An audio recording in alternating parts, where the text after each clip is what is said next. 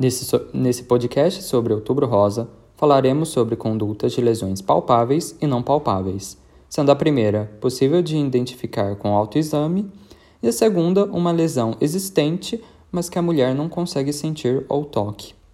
Primeiramente, é necessário saber que, mesmo sem achados clínicos suspeitos, a mulher deve fazer rastreamento dessas lesões. Em caso de lesões palpáveis em mulheres com menos de 35 anos de idade, a ultrassonografia é o método recomendado.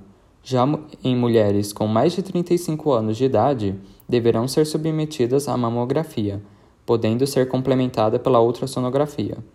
As pacientes com achados benignos que não necessitem de cirurgia devem ser encaminhadas para a unidade de atenção primária para acompanhamento de rotina.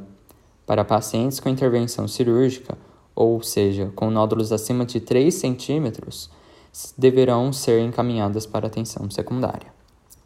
Já no caso das lesões não palpáveis, o resultado da mamografia deve ser avaliado de acordo com a tabela BIRADS, que classifica as lesões de 0 a 6, sendo 0 inconclusivo, 1 normal, 2 benigno, 3 achado provavelmente benigno, 4 achado suspeito, 5 achado altamente suspeito e 6 maligno.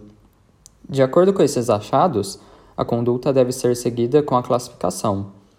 1 e 2 requerem um acompanhamento de rotina anual na atenção primária.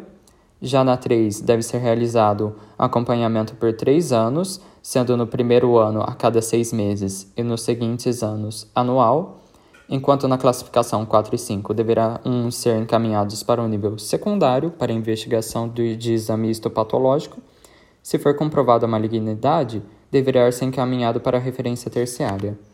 Já na 6, não compete a atenção primária, pois a paciente já deve estar inserida no nível terciário.